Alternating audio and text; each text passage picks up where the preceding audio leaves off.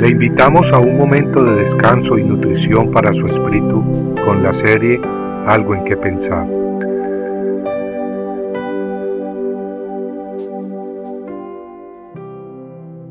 ¿Quién es nuestro temor?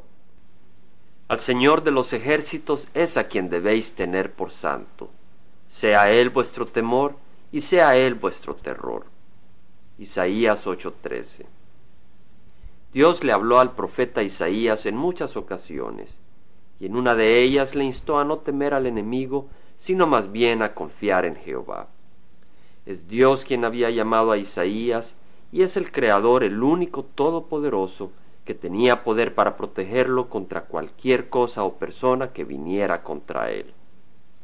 A veces cuando el enemigo toca nuestra puerta, como que se nos derrite el corazón.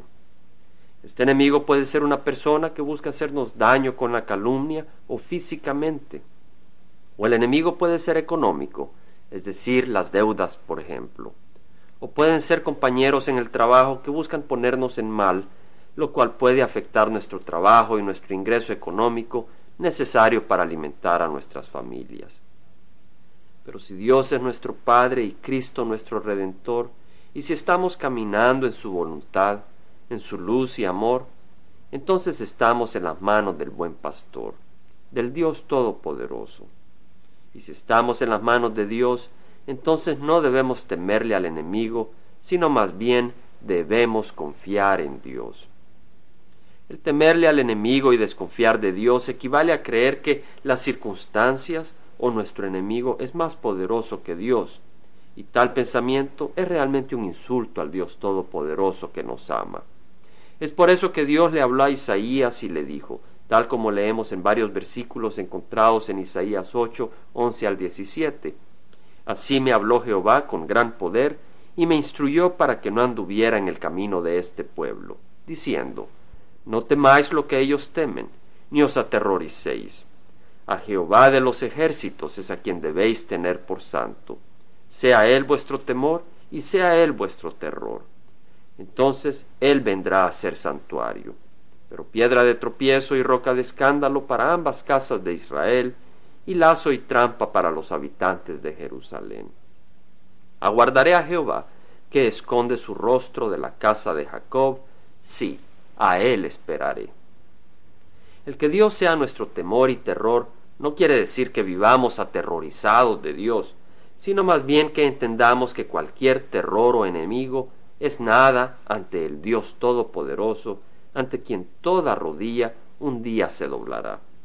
Y cuando entendemos eso y conocemos el amor de Dios, entonces venimos a Él con gran gozo y paz, no con terror.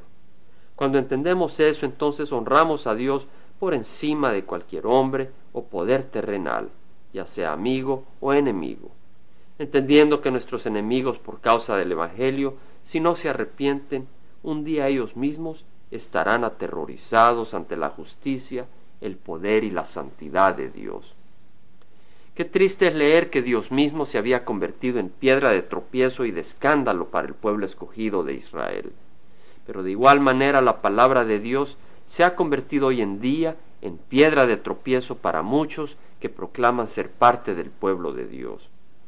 Mas a nosotros, al igual que a Isaías, el Señor nos dice no temer sino más bien poner nuestra esperanza exclusivamente en Jehová.